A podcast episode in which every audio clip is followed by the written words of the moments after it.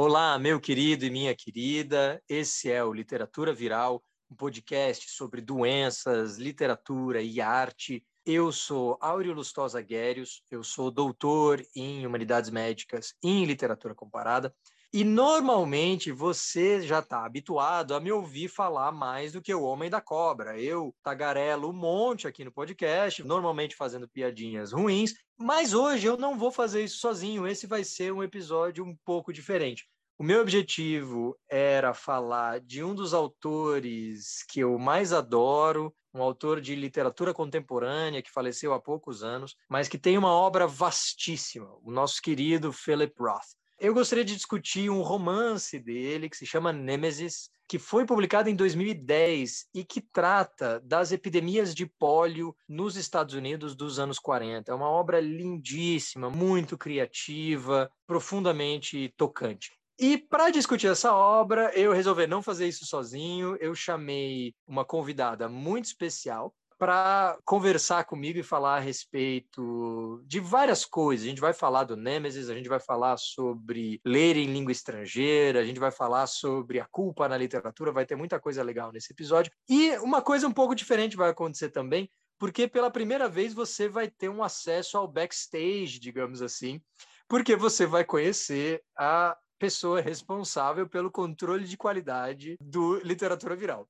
O podcast é feito por duas pessoas, uh, euzinho, e a doutora Ana Carolina Torquato que é quem faz o controle de qualidade depois de eu ter feito a edição e que também tem um poder de veto de todas as piadinhas ruins e os trocadilhos infames que eu gosto de fazer por aqui. E a doutora Ana Carolina Torquato, pela primeira vez, vai aparecer diante dos microfones. Normalmente ela faz o trabalho lá por trás dos panos, né? Ela também é responsável muitas vezes por editar as imagens, as capas dos episódios e as imagens que são publicadas no, no Instagram. Então, simbora.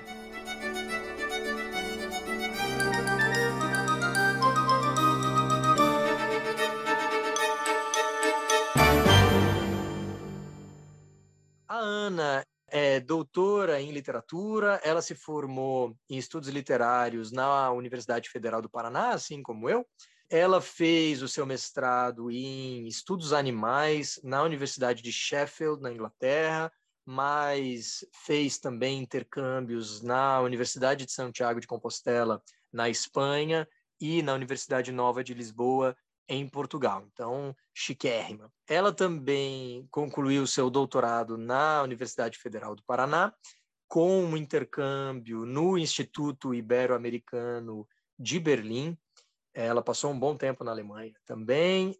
E para o doutorado, ela escreveu uma história da literatura brasileira sobre a perspectiva dos animais. Então, é muito interessante porque ela subverte muitas vezes a ordem com que a gente está acostumado, né? Quando a gente para para pensar, os animais são muito importantes para a imagem do Brasil e da nossa literatura e da nossa história.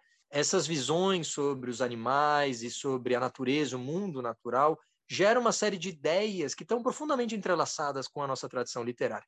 E a Ana analisa toda essa história por uma perspectiva um pouco diferente encontra coisas muito interessantes lá dentro. Ela vai falar muito sobre o Quincas Borba, por exemplo, ou sobre a baleia, né, o cachorro que aparece em Vidas Secas. Ela fala muito sobre os animais que a gente encontra nos poemas épicos do Santa Rita Durão, por exemplo, ou então na obra do Guimarães Rosa, da Cecília Meirelles, do Graciliano Ramos. É uma lista muito extensa porque ela trabalha desde 1500 até quase uh, o final do século XX. É um estudo muito, muito interessante, muito bacana e que talvez você possa ler em livro num futuro não muito distante. Hoje em dia, a, a Ana é, é pós-doc, né? ela conduz uma, uma pesquisa de pós-doutorado na USP, embora ela esteja afiliada a um grupo de pesquisa alemão, na verdade. Então, novamente, chiquérrima. Ana, seja muito bem-vinda ao Literatura Viral para me ajudar com essa tarefa titânica que é discutir o Philip Roth. Bem-vinda. Oi, Áureo. Oi, pessoal. Obrigada pelo convite de estar aqui com vocês no Literatura Viral. Ainda mais para falar desse autor que eu amo demais, que é o Philip Roth, um dos meus autores favoritos da vida. E que integra um dos meus projetos pessoais de ler essa obra magnânima e infinita do, do Philip Roth. Obrigada pelo convite. Obrigado você por aceitar o convite, Ana. E antes da gente começar a falar do Nemesis, eu queria te pedir para tu explicar para a gente o que é e como funciona o Abocamonth. Para o pessoal que não conhece, né, a Ana tem esse projeto de ensino de literatura, são grupos de leitura que acontecem em língua estrangeira. Então a Ana criou aí um, uma criatura nova, híbrida, um cruzamento de aula de literatura com prática de conversação em inglês. E é, um, é, uma mistura que eu acho super interessante. E eu queria te perguntar, Ana, como é que surgiu essa ideia e como é que esses grupos funcionam e tal. Então, Áureo, o Abucamance é um projeto de leitura de literatura em inglês. É, a gente lê textos literários que não são só escritos originalmente em inglês, mas que são textos de literatura global que a gente é, lê em língua inglesa. E é um grupo é, que é de prática de conversação de língua também. É, a gente oferece cursos em duas modalidades diferentes. Uma delas é o Novels, onde a gente tem é, dois níveis de inglês, avançado e intermediário, e a gente lê romances principalmente, então é, foi aí que surgiu o nome do, do Book Month, né, um livro por mês, e a gente se encontra duas vezes ao mês, são aulas que têm espaçamento de duas semanas entre cada uma, para dar tempo das pessoas lerem, para ninguém ficar correndo com leitura ficar com medo de não conseguir depois. E cada aula ela tem cerca de duas horas e meia, e eu apresento as obras literárias com bastante extensão, bastante profundidade, mas de uma forma divertida e fácil para as pessoas que não têm o trato com a literatura, mas que querem aprender, poderem aprender sobre literatura também, e teoria literária e outras coisas que têm a ver com o texto. Né? Então, eu aprofundo bastante a introdução da obra, e daí na segunda parte a gente fala mais sobre é, questões de língua mesmo, de aprendizado de vocabulário, desenvoltura mais de pronúncia ou algumas coisinhas que os alunos sintam que precisam trabalhar na própria prática. E a nossa outra modalidade é o Short Stories, que são encontros semanais de uma hora e meia. E no Short Stories, ele, esse é o tipo de curso que é justamente para quem não tem tempo fora de sala para ler, mas que quer ler mesmo assim, que quer melhorar o inglês de uma maneira mais divertida, sem ser o tradicional de sala de aula de gramática o tempo inteiro, né? É uma proposta diferente. Então a gente se encontra uma vez por semana, as aulas têm uma hora e meia mais ou menos, e também a gente tem é, a introdução literária na primeira parte, só que nessa é um pouquinho mais curta, visto o tamanho da aula, e daí a segunda parte ela é voltada também para a prática de conversação e de língua, né?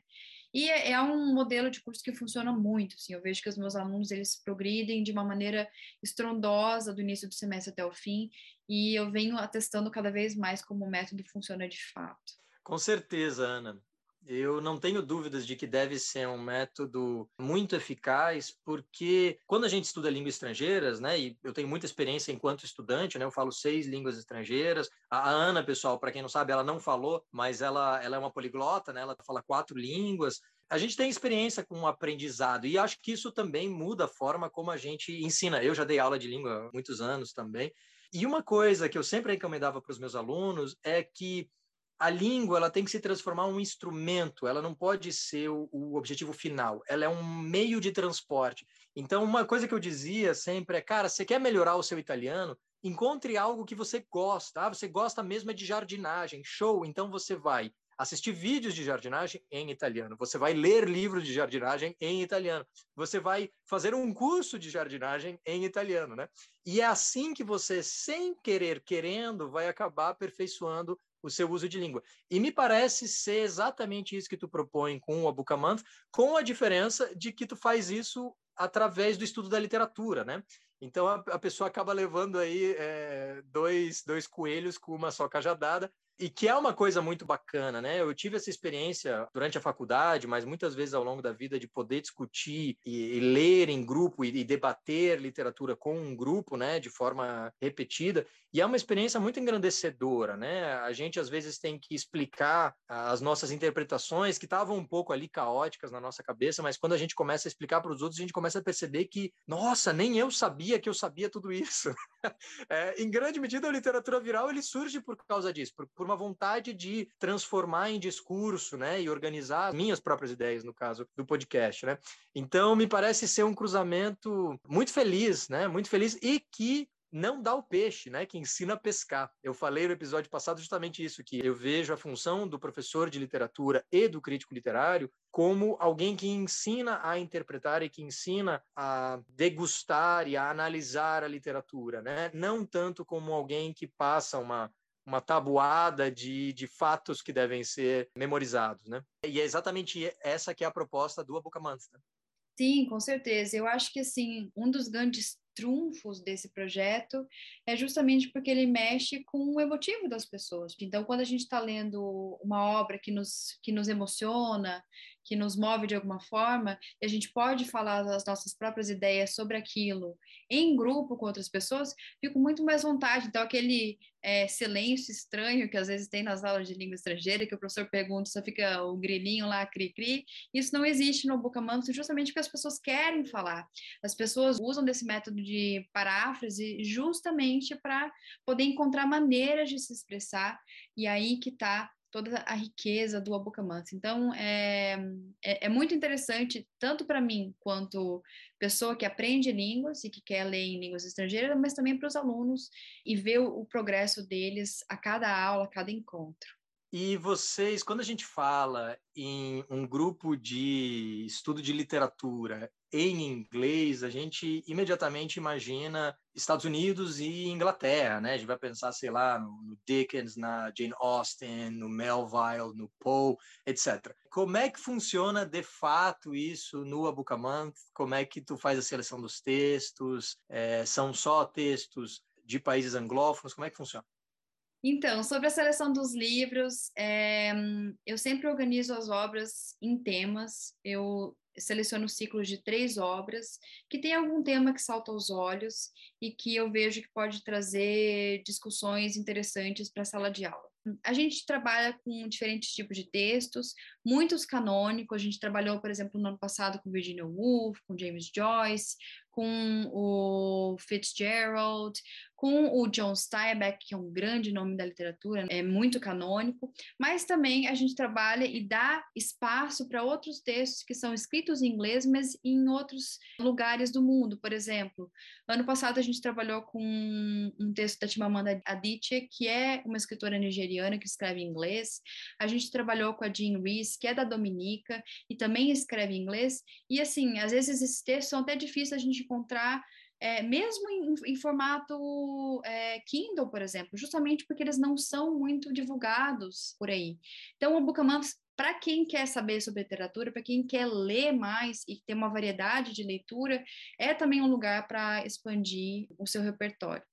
Pois é, né, Ana? Aqui no Literatura Viral eu sempre falo muito de literatura global, né? Os críticos literários estão habituados a pensar na literatura dessa forma, não todos, mas é um, um tipo de vertente crítica que cada vez cresce mais, mas que é um, uma grande desconhecida do público muitas vezes, né? A gente acha que falar de literatura necessariamente significa falar daqueles grandes nomes que são sempre os mesmos e muita gente tem dificuldade de entender essa fluidez, né, dos clássicos muitas vezes a gente percebe que os clássicos estão todos concentrados em um continente, na verdade, né? e que a própria literatura brasileira, no cenário internacional, até muito recentemente, era completamente menosprezada e ainda uh, não é respeitada da, da forma como ela merece de fato.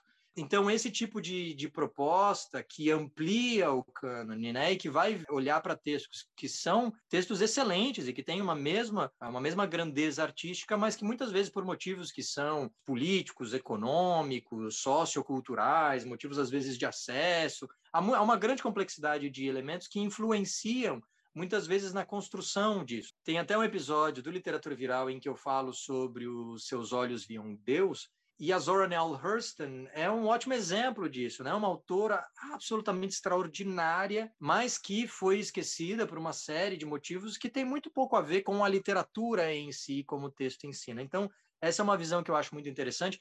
E você dominar a leitura em língua estrangeira é uma coisa que te abre muitas portas, né, Ana? Porque além de ler textos, grandes clássicos da literatura inglesa e dos Estados Unidos. Além de ler obras muito interessantes que são menos conhecidas, mas que foram produzidas diretamente em inglês em outros lugares. Eu sei que tem o plano de ler Chinua Achebe, né, que eu inclusive citei no, no, episódio passado. Vocês leram a Jhumpa Lahiri, se eu não me engano, que é, que é uma escritora de tradição indiana, mas que, que nasce na Inglaterra. É, a Jamaica Kincaid, há muitas autoras e autores de lugares variados do mundo, mas vocês também leem, às vezes, autores em tradução, né? Então, textos que foram produzidos em outras línguas, mas que não estão acessíveis em português, né? É, exato. É, tem, tem muitos textos que a gente lê que ou a gente não encontra em português, ou é, muitas pessoas não conseguiriam ler no original, mas querem ler o texto numa língua estrangeira e praticar essa língua estrangeira e acabam escolhendo o inglês justamente para fazer isso, né? É, isso já aconteceu outras vezes no Bucamança, além desses que você mencionou. É, a gente, por exemplo, já leu Kafka, é, A Metamorfose, a gente leu a História Sem Fim, do Michel Ende, então, a gente faz um, um panorama que não é só focado para textos que são escritos em inglês. Além disso, a gente lê também as traduções, né?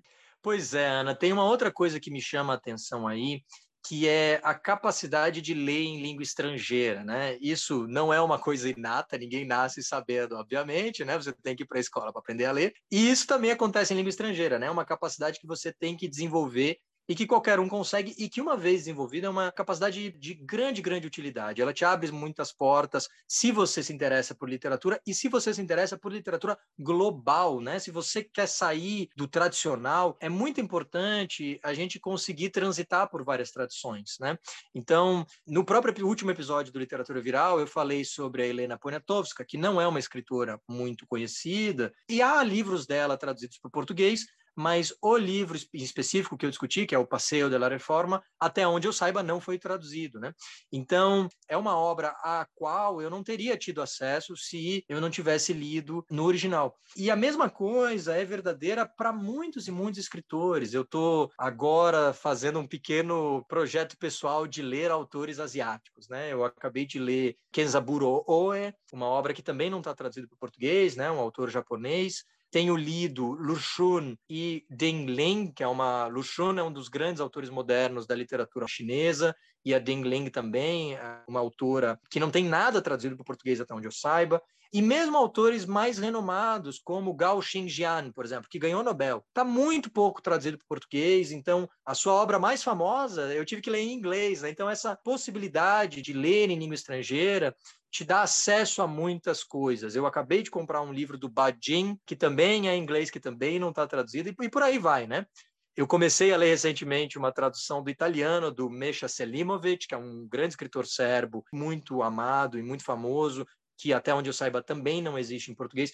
Então, a possibilidade de ler em outras línguas acaba sendo é, muito útil até para a gente, às vezes, evitar traduções indiretas, né? Eu fiquei bem chateado recentemente quando eu comprei uh, as crônicas de um mercador de sangue, do Yu Hua, mais um autor chinês, contemporâneo agora, e descobri que o texto, ao invés de ser traduzido do mandarim, foi traduzido do inglês, né? E eu achei isso, pô, trágico, né? Há muitos brasileiros falando mandarim por aí que poderiam ter traduzido, mas especialmente porque nesse caso eu preferiria ter lido diretamente do inglês. Ou então, um outro exemplo real também foi quando eu fui ler As Brasas do Sandor Marai, e descobri que a tradução brasileira foi feita através do italiano, do Lebrati. De novo, nesse caso, já que eu não posso ler o húngaro, eu iria ler diretamente, então, na tradução italiana, ao invés de ler a tradução da tradução. Que todo mundo que já jogou aquele jogo lá de telefone sem fio sabe que quem conta um conto aumenta um ponto, né? E a mesma coisa acaba acontecendo com traduções indiretas. Então, eu acho que essa é uma janela que os teus alunos vão poder aproveitar muito bem, né? Uma, uma oportunidade de enriquecimento enquanto leitores de fato. É, com certeza. Eu acho que saber línguas estrangeiras e ler em línguas estrangeiras, acho que principalmente o inglês, porque é a língua mais falada e lida ao redor do mundo, nos deixa menos restritos ao que determina o mercado editorial local e regional, né? Eu acho que nesse caso, assim, nos amplia muito, que são esses exemplos que você deu dos seus projetos pessoais, de ler literatura da Ásia, coisas que não são traduzidas para o português brasileiro, e que às vezes fica difícil a gente acessar justamente porque não tem a competência linguística ou porque, assim, nos escapa a maneira de conseguir essas obras. Às vezes, até conseguir as obras fica difícil, porque se elas não estão editadas, fica difícil a gente conseguir ter acesso a elas. Mas eu acho que no caso do mercado editorial, é, em língua inglesa e em outras línguas estrangeiras que são mais produzidas é, e mais traduzidas ao redor do mundo, acho que fica muito mais fácil. Então é um grande, um grande privilégio e uma grande oportunidade também. Com certeza, com certeza. Bora falar do Roth, então, que a gente já falou um monte aqui, mas o pessoal está habituado também, a gente demora para chegar no assunto, é isso aí, tem que ter carícias preliminares. É...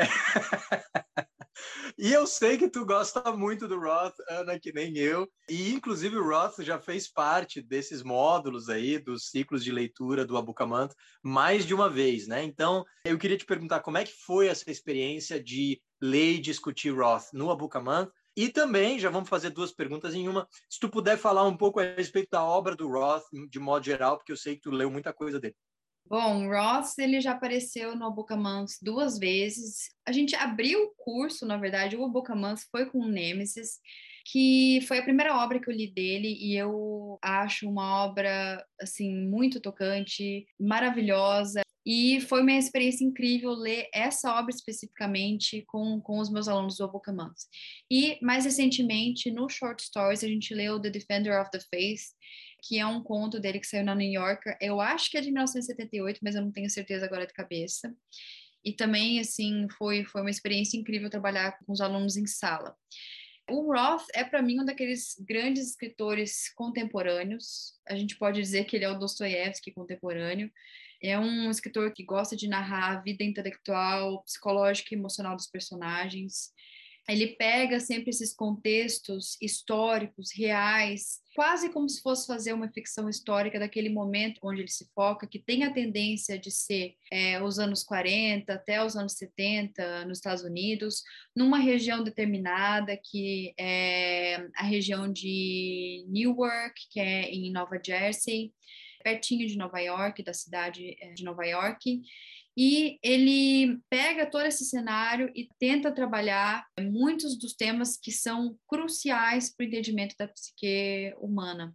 O medo, a culpa, o desejo sexual, coisas que a gente vê muito presente na obra dele, o remorso, relações é, familiares, religião, que ele sempre apresenta e nem sempre é de uma maneira positiva, né? A gente viu isso no Defender of the Faith ano passado, no, no Book a Month, e foi, assim, uma experiência riquíssima de trabalhar com os alunos. Pois é, ele, ele é um autor que realmente me, me surpreende muito, assim. Uh, eu, eu acho interessante a comparação com Dostoiévski contemporâneo, assim, porque de fato você vê uma, uma inserção parcial nessa tradição desses grandes romances, no estilo da tradição russa, né, de grande interesse psicológico, né, e muitas vezes conturbado e tal. A gente tem que lembrar que o Roth é um escritor muito prolífico, né, ele, ele escreveu 31 livros, tá? ainda não bate o Balzac, né, que deixou 94 obras, mas recebe uma menção honrosa aí que não é para qualquer um, tá? Quando a gente pensa em Tomasi de Lampedusa, por exemplo, que deixou um livro e meio, uh, Sylvia Plath, que deixou um romance e, dois ou três volumes de poesia, e, e, atores absolutamente extraordinários, né? Ambos estão aí no meu panteão de heróis, tanto a Plath quanto o Lampedusa, mas escreveram muito pouco, né? Então, quando a gente compara isso com o Roth, cara, 31 livros, eu diria que o Nemesis talvez seja o que eu considero a melhor obra do Roth, pelo menos das que eu li. Eu gosto muito do The Anatomy Lesson, um livro hilário, hilário, que não está traduzido, quase tudo do Roth foi traduzido para o português e foi lançado pela Companhia das Letras, mas até onde eu saiba, a lição de anatomia, né, The Anatomy Lesson, foi traduzido só para o português de Portugal. E uma das coisas que eu acho genial quando a gente pensa no Nemesis, o Nemesis é um grande é um grande drama, né? Um livro de grande análise psicológica, mas que puxa para discussões sobre culpa, sobre o heróico, sobre vingança, sobre remorso. São coisas muito profundas e muito tocantes, né? O Roth nunca é piegas e ele nunca crava uma verdade. Ele oferece para a gente tantas perspectivas e elas formam uma, uma pletora, né? Vamos usar uma palavra bonita. É uma escritura caleidoscópica, né? Ela oferece tantas perspectivas que a gente constrói um mosaico e muitas vezes não sabe o que fazer com aquilo no fim do livro, né? Você termina meio impressionado porque é um mundo de possibilidades, né? E eu já argumentei várias vezes no literatura viral que o, um dos objetivos principais da literatura é justamente esse. A boa literatura te confunde, ela te oferece mais perguntas do que respostas. É, dentro dessa complexidade psicológica e desenvolvimento de personagem, da construção da narrativa, do enredo que é extremamente bem construído não tem ponto solto, mesmo assim, parece que a obra do Roth é extremamente difícil de ler, né? E, na verdade, o texto dele, para quem lê em inglês, no original, é muito gostoso de ler. Eu, eu lembro que com os alunos em sala, todo mundo ficou, assim, fascinado com a prosa dele, como é acessível, apesar de ter essa profundidade toda, né? Então, ele é um escritor ainda mais talentoso, justamente por isso. Ele faz do simples, ele consegue nos dar, assim, toda uma gama caleidoscópica, como você falou, do ser humano. É perfeito.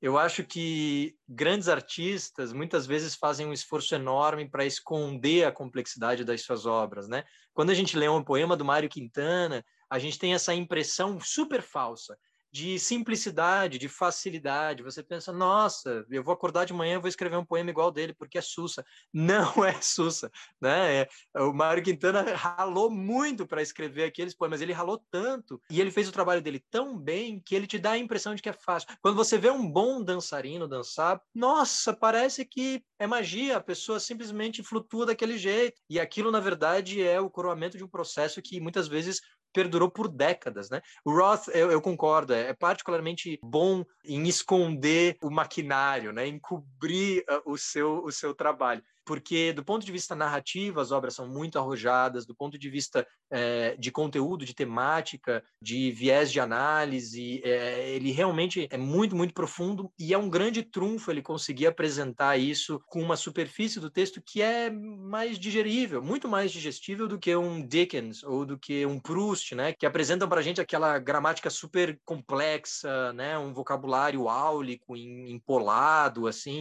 ou o próprio Poe, que mesmo escrevendo contos tem um inglês que é muito mais difícil que o inglês do Roth. Em parte porque ele escreveu no século XIX a língua envelheceu, né? Então, mas em parte isso tem a ver com vontade de escrever mais obscuro, né? De fato. É, com certeza. Mas eu acho que assim, para além do conteúdo e da facilidade do texto, não quer dizer que ele também não trabalhe a superfície do texto dele, né? Porque o Roth ele usa uma técnica que eu acho muito interessante, que eu reconheço em outros autores, como por exemplo a Chimamanda Adichie ou o grande Ernest Hemingway, que é a questão de escrever em inglês, mas que usar certas inflexões de outras línguas. No caso do Roth, como ele fala bastante sobre cultura judaica e sobre judaísmo, sobre fé e religião judaicas, ele também introduz muito no texto dele certas palavras de Yiddish, né? Como a gente vê, por exemplo, nas obras da Dite, que ela mistura o inglês é, tradicional com o Igbo, que é hum, da região onde ela nasceu, foi criada, na, na Nigéria e o Hemingway que mistura muito texto em inglês com espanhol, né? Isso são técnicas que particularmente eu acho muito interessantes e que eu vejo como um dos grandes ganhos de ler o texto no original, né? Do Roth, da Ditch, do Hemingway, é um grande ganho mesmo.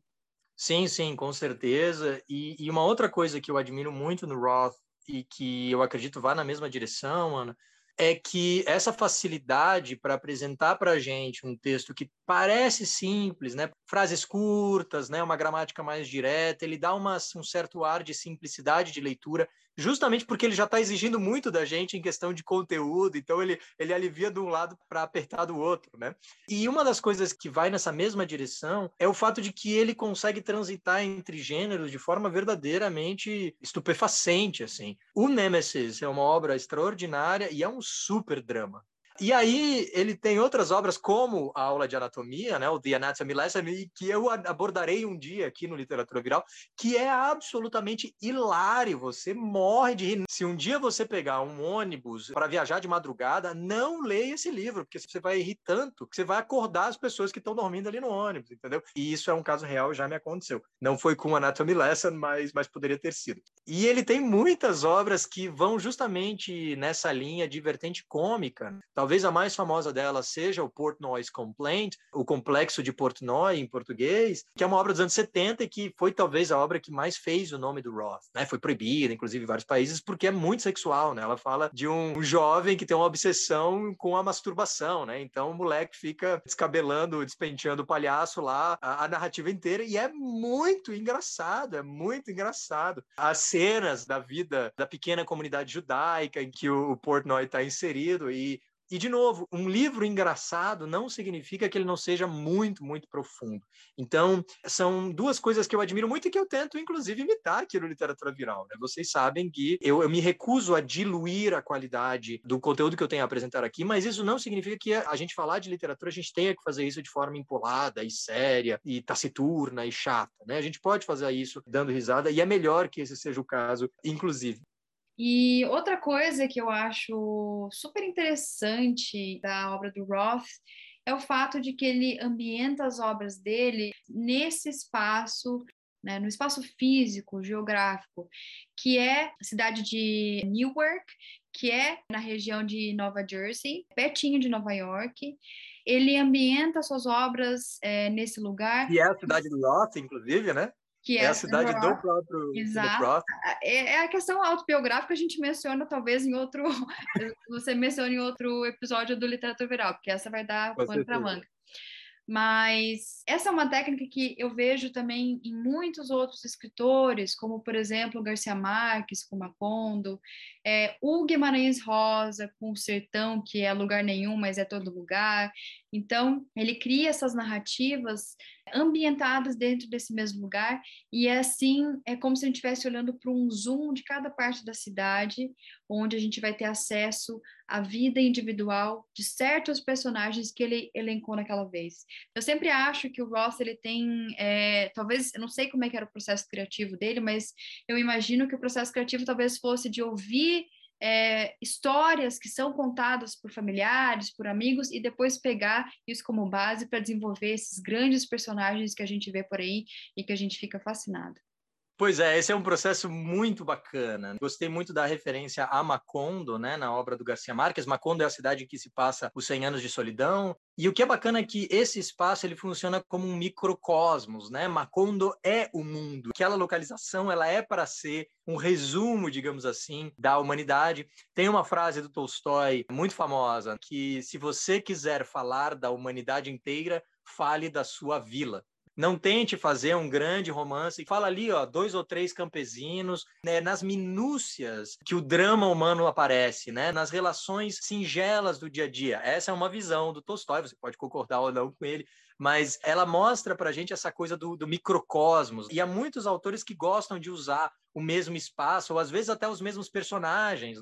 Então a gente pode, adicionando aí ao que a Ana falou, né, me vem à mente o próprio Rio de Janeiro do Machado de Assis, ou a Paris do Balzac, né? Balzac que adora reaproveitar personagens. Em um romance ele é um personagem secundário, aí no outro ele é o principal, que é a mesma coisa que o Machado vai fazer com o Quincas Borba, por exemplo, e depois com a Helena, né? Então, no Bras Cubas surge esse personagem Quincas Borba, que depois vai se transformar no personagem principal de um outro romance. Esse tipo de brincadeira com o mundo ficcional, com o mundo paralelo, é muito legal. O Roth ele entra nessa tradição, o Faulkner também fazia muito isso, né? E faz isso de forma muito, muito arrojada, como sempre. E é importante a gente falar desse assunto porque o Roth é o Michael Phelps dos prêmios da literatura, tá? Ele ganhou praticamente tudo, Pulitzer, ele ganhou umas duas ou três vezes, ele ganhou o PEN, ele ganhou o Medal for the Humanities, ele, ele ganhou praticamente todos os prêmios que existem, tá? Com exceção de um prêmio Cabal, o prêmio Nobel, né? É uma das grandes falhas do Nobel, mas todo mundo sabe que o Nobel está interessado de fato em premiar músicos, né? Até ouvi dizer que agora eles entregam o Nobel na MTV. Então, Bob Dylan, nós te amamos, mas, né, o que, que você está fazendo por aqui, compadre? Tá?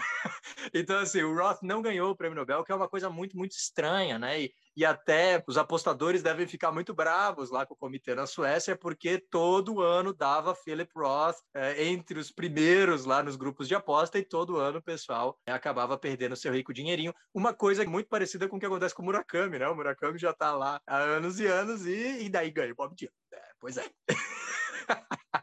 Beleza, vamos falar do Nemesis. Chega de falar de outras coisas. Vamos para o que interessa. Bora falar do Nemesis, que é uma narrativa relativamente curta, cerca de 200 páginas, que se ambienta nos Estados Unidos de 1940. A narrativa, na verdade, acontece em 1944, uma data que vai te chamar a atenção porque é durante a Segunda Guerra Mundial. Tá? Então, você já tem um elemento aí que perpassa toda a narrativa além de existir essa guerra longínqua lá na Europa, lá no front, porque a narrativa se passa nos Estados Unidos e, na verdade, na cidade de Newark, que é onde o Roth ambienta muitas das suas narrativas, como a gente acabou de dizer. Além disso, está acontecendo um surto de pólio, tá? poliomielite, a polio é causada por um vírus, né? Ela é, existia antes do século XX, mas ela passa a, a, crescer enquanto problema, especialmente nos ditos países desenvolvidos, né? Por causa do excesso de higiene, muitas vezes. Às vezes ela causa parálise muscular, que resulta em morte em muitos casos, mas muitas vezes em paralisia, né? E ela é uma doença da infância, né? Então ela ataca especialmente jovens ou, ou, ou, crianças. Então, ela acaba sendo uma doença muito gráfica, né? Ela causa um impacto é, cultural, social muito, muito grande, né? E a gente tem que pensar que em 1940 ainda não existe vacina para polio. A vacina vai ser desenvolvida nos anos 50.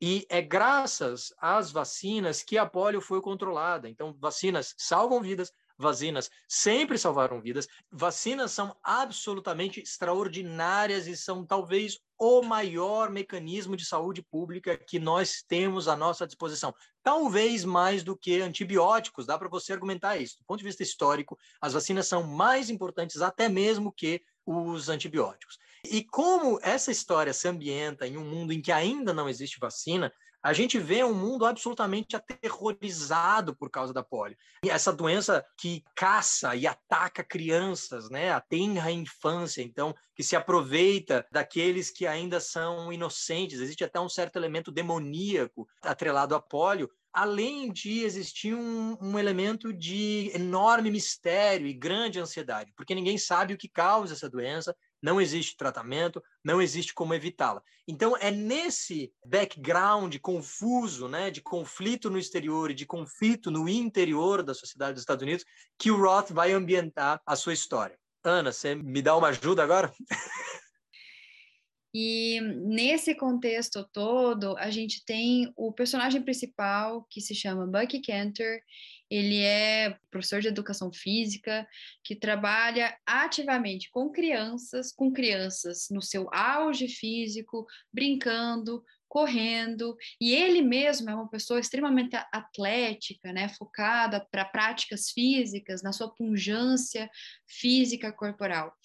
E então a gente tem esse contraste com o pólio que justamente afeta a parte física de crianças, principalmente, e também de adultos, como vem acontecer com, com o Bucky Cantor no decorrer da história, né?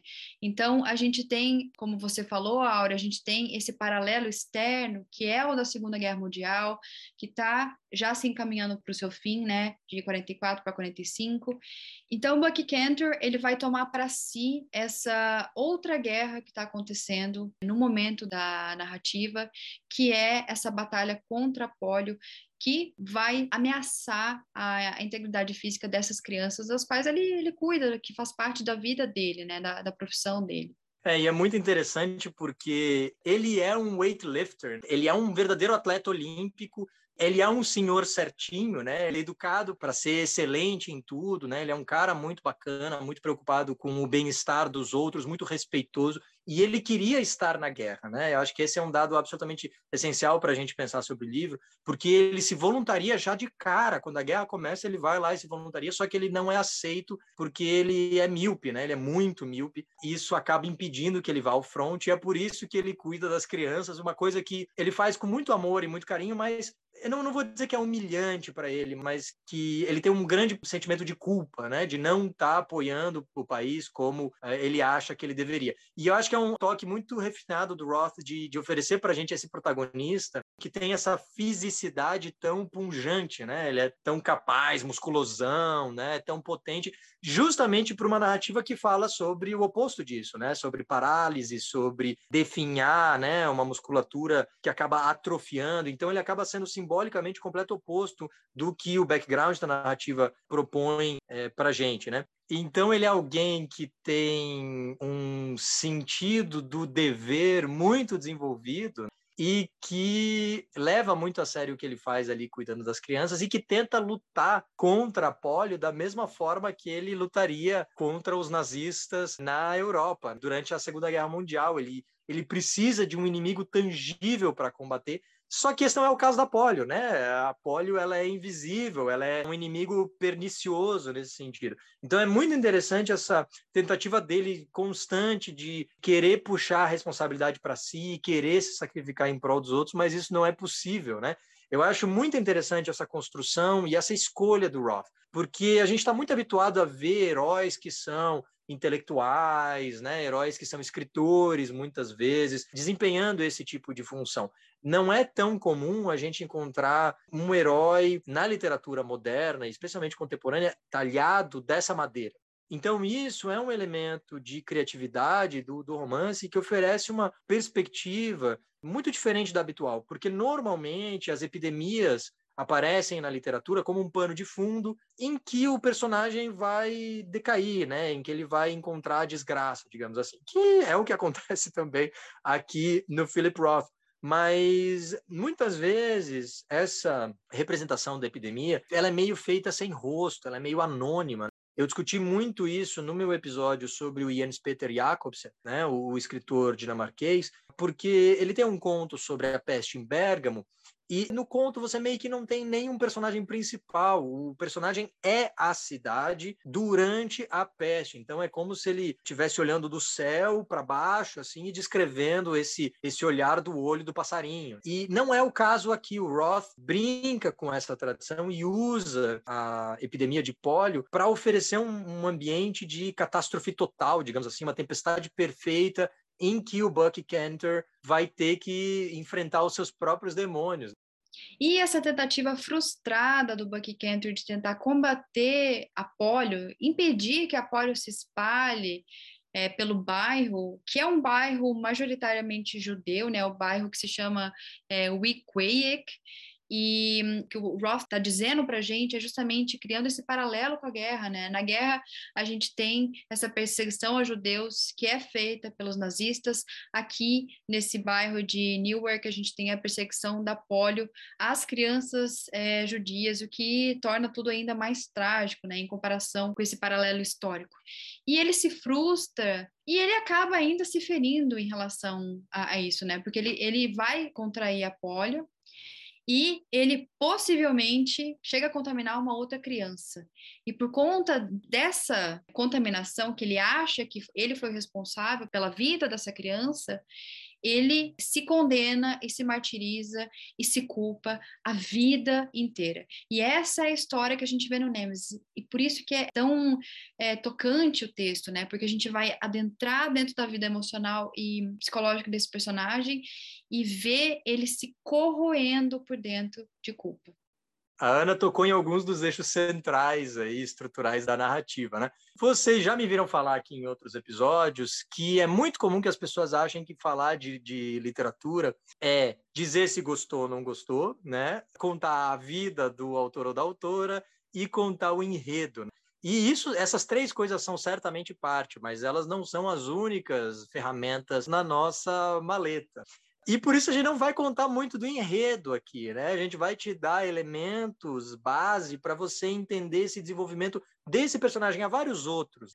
E essa grande culpa que a Ana acabou de mencionar, né? Então o Bucky Cantor tenta lutar a polio da mesma forma como ele teria lutado os nazistas na Segunda Guerra, caso ele tivesse podido ir para o front. Então ele tenta superar essa frustração combatendo a polio e é claro que não vai dar certo, né? Você não consegue metralhar um vírus. Muitos tentaram aparentemente durante o coronavírus, mas não não funciona dessa forma, né? Então ele se frustra e ele vai carregar isso com esse fardo, com uma grande culpa, com enorme sofrimento, embora ninguém cobre isso dele, é uma culpa autoimposta. E esse é um outro elemento muito criativo do Roth dentro da tradição literária, porque a culpa é um dos grandes temas da literatura. Quando a gente pensa desde os gregos, a tragédia grega, essa questão da transgressão de um tabu, a questão do você ser punido por um ato transgressivo, que os gregos chamam de rubris, né?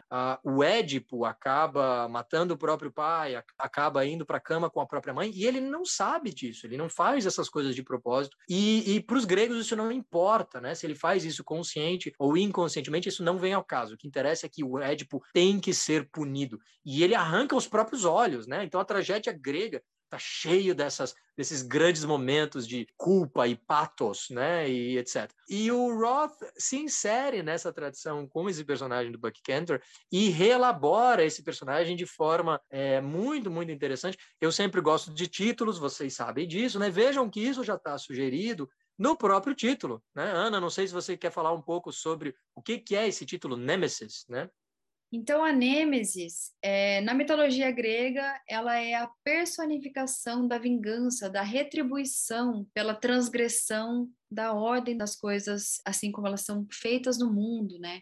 Então, o que a gente vê nessa construção narrativa que o Roth cria no Nêmesis é justamente isso, né? É, é uma forma da gente poder identificar a história do Buck Cantor com toda essa tradição mitológica e a construção do sentido do que, que é Nêmesis de fato, né? O Bucky Cantor ele vai se culpar muito por um erro que ele acha que ele cometeu e, portanto, ele acha que ele merece ser punido e ele merece essa vingança. E o que é muito interessante, né, Ana, é que quando a gente pensa em vingança, a gente pensa em uma ação que é infligida aos outros, né? Mas, na verdade, o Buck Cantor inflige a, é, a vingança a si próprio, né? Então, é muito, muito interessante que esse título, que é carregado de toda essa tradição de punição oriunda dos deuses, nesse caso, ela surja do próprio Bucky Cantor e se direcione a ele próprio, né? Embora ela também envolve um elemento de arrogância, talvez, do personagem, porque o personagem se questiona o tempo inteiro e questiona a própria existência de Deus, né? Como é que um Deus bondoso e que ama poderia enviar essa doença terrível, uma doença que mata e paralisa crianças e persegue judeus nos anos 40 durante a guerra, né? Então, é muito interessante porque a fé dele, né, enquanto enquanto judeu, fica fica muito comprometida, né? E isso a narrativa também sugere, faz parte de toda essa, essa concepção do que é esse espírito de vingança personificado na deusa grega chamada Nemesis, né? a retribuição. É, embora a gente ache que essas punições físicas do Buck Cantor venham de chicotes ou arrancar os olhos, na verdade elas são muito mais emocionais e hum, circunscritas aos, às relações sociais dele. É, durante a narrativa, ele tem uma noiva que se chama Marcia, e depois que ele contrai a polio, ele decide se isolar dessas relações, ele, ele se afasta da Marcia, ele se afasta de toda a sua vida, de todos os seus amigos, e se isola completamente. E essa é a grande punição do Cantor, né? Essa autopunição que ele se auto-inflige.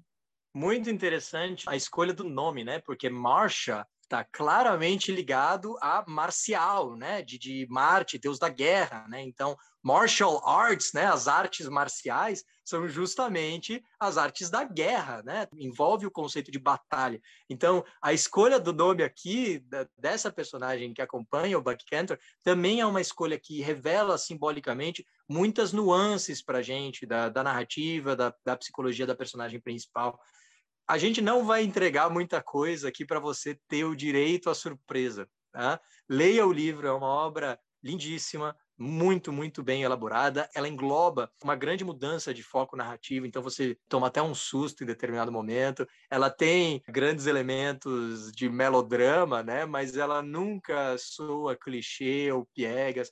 Essa é uma das grandes, é um dos grandes trunfos desse texto, de conseguir trabalhar com essas coisas sem exagerar, né, nos grandes arroubos de emoção.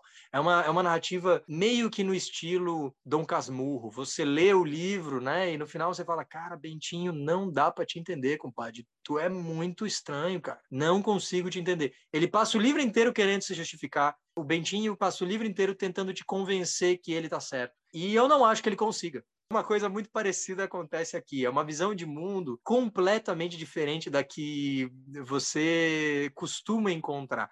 E, e, esse é justamente um dos porquês a gente lê literatura, né? Um dos grandes motivos que atrai a gente a, a arte e a arte da palavra. Então, fica essa, essa dica de leitura. Ana, tem mais alguma coisa que você quer dizer que a gente não tenha mencionado? Eu acho que só esse realmente esse convite à leitura do Nêmesis, né? Quando a gente trabalhou esse livro no Bucamans, ele foi votado entre os melhores textos do, do ciclo pelos alunos. Todos adoraram, foi unânime. Então, é, leiam Nêmesis e conversem com a gente sobre as impressões de vocês. E realmente, tu sabe que no meu curso de Humanidades Médicas eu também coloquei o Nemesis como leitura obrigatória. E ele foi também o texto mais adorado, de longe o mais votado. Eu fiz uma enquete lá no final do curso e vejam que ele estava competindo com grandes nomes, né? Tinha Raquel de Queiroz no meio, tinha Morte Veneza, do Thomas Mann, a gente leu Ibsen, é, autores realmente de fôlego, né? E, mas o Roth acabou saindo disparado na frente. É uma, uma narrativa que comunica muitas coisas de forma muito eficiente. Se permita, você merece uh, essa leitura. Se você quiser aprender mais sobre literatura e quiser praticar o seu inglês, né? Se o seu inglês for aí do intermediário para cima, contate o A Book a Month, né, que, como eu advoguei outras vezes aqui no, no podcast, o objetivo do professor de literatura não é dar o peixe, o objetivo é ensinar a pescar e isso é algo que a Ana fez até hoje no A Book a Month. Ela cobriu vários ciclos de leitura, né? Teve cursos sobre fantasia, teve cursos sobre uh, ficção científica, um ciclo sobre detective novels. Então, eles leram muitas coisas e Nessa verve, já se encaminhando para o final, nós temos notícias bombásticas aqui, babados fortíssimos para vocês que aguentaram até o final da discussão, porque, número um, a Ana, daqui a dois meses, será a senhora literatura viral. É, não obstante as minhas piadinhas terríveis, a Ana vai casar comigo daqui a dois meses, então ela vai de vez em quando, talvez, aparecer. Ela já trabalha no Literatura Viral desde o início, é, ajudando, às vezes, a editar, a fazer as imagens, a fazer o controle de qualidade no final. E hoje, pela primeira vez, ela apareceu aqui para conversar um pouco uh, com vocês. Então, o segredo foi revelado. Agora, daqui a dois meses, a gente vai se casar. Mas também tem uma outra notícia bombástica que vai afetar todos nós e vocês que adoram o áudio, que adoram ouvir ele falar sobre literatura.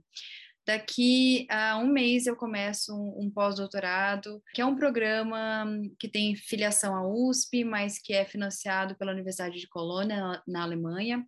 E eu vou ter que me afastar um pouco da docência do Abucaman, né?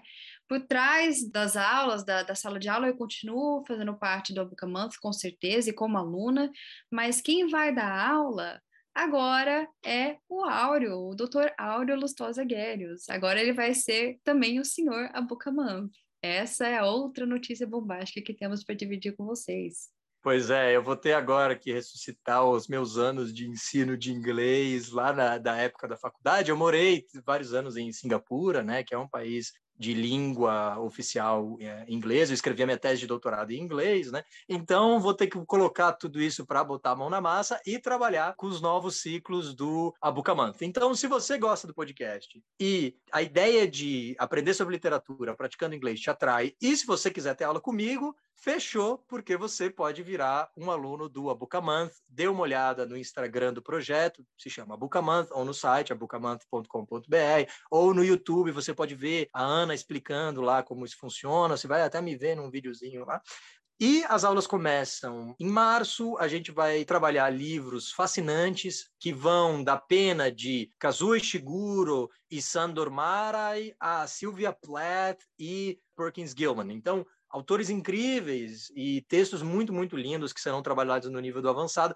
E para o intermediário, eu escolhi alguns, alguns velhos conhecidos aqui do Literatura Viral. A gente vai falar da morte de Ivan Illich, a gente vai falar uh, sobre uh, Leonid Andreev, que é um outro grande escritor da tradição russa, né? Os, os, Sete Enforcados. A gente vai ler Gabriel Garcia Marques em inglês, né? Então, se você fosse ler a tradução em português, eu vou te convidar a ler Chronicle of a Death Foretold, né? Então, a, as crônicas de uma morte anunciada, um texto belíssimo. E a gente vai ler também uma graphic novel do Neil Gaiman porque o A Book a Month, assim como literatura viral, espelha as nossas visões sobre a literatura, que são sim de literatura global e que são sim de incluir vários níveis, né? A ampliar a gama do que é a arte da palavra. E isso envolve também os quadrinhos e nós teremos também no Literatura Viral episódios sobre quadrinhos daqui a não muito tempo. Então você não pede por esperar.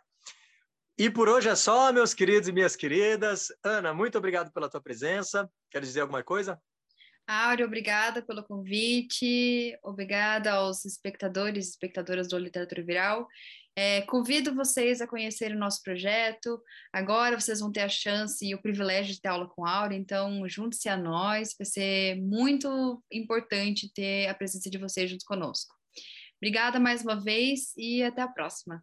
Obrigado você, Ana. E, meus queridos e minhas queridas, por hoje é só. Nós nos vemos no próximo episódio de Literatura Viral, em que eu vou falar sobre ela, a rainha da paleta mexicana, a senhorita dos arranjos de flores nos cabelos, que causava uma grande inveja na Carmen Miranda. Sim, nós estamos falando da estupenda, extraordinária Frida Kahlo, que tem uma certa relação com o Apólio, como você vai descobrir no próximo episódio do Abucamanth. Nos vemos lá.